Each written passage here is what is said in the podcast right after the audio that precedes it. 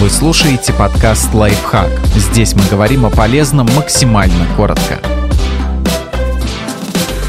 Почему важно баловать себя и как делать это правильно? Заботиться о себе – это не слабость или эгоизм, а необходимость.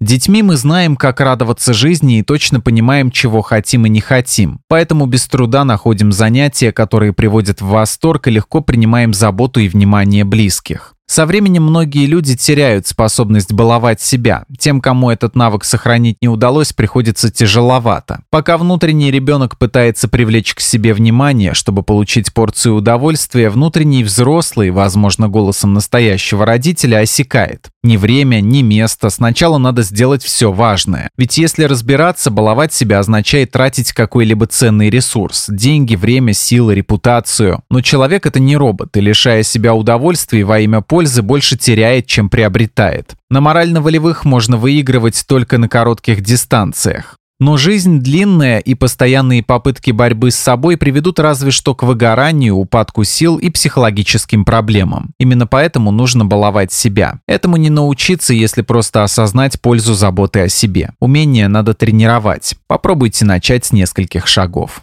Поймите, что вас правда радует. Проведите очень простой тест. Разделите лист на две части и в одной ответьте себе на вопрос «что я люблю», а в другой «что делает меня счастливым». Вопросы похожие, но не одинаковые. Постарайтесь придумать больше вариантов. Первые придут легко и, возможно, не совсем подойдут. Но чем дольше вы будете думать, тем глубже начнете копать. Сделайте заботу о себе регулярной. Здесь как с диетой или занятиями спортом. Выполнять что-то в полсилы, но постоянно полезнее, чем один раз выложиться на 100% и все бросить. Что конкретно нужно делать, вы узнаете из списка, который составили ранее. Ведь предпочитаемые формы любви и счастья у каждого свои. Один обожает уединение в горах или лесу, другой шумные компании, третий оперу, а кто-то отрывается с книгой и вкусным пирожным будьте внимательны к себе. Следите за своим состоянием. Например, если день был тяжелый, стоит подарить себе чуть больше радости и заботы, то есть сделать все, чтобы негативные ощущения не накапливались.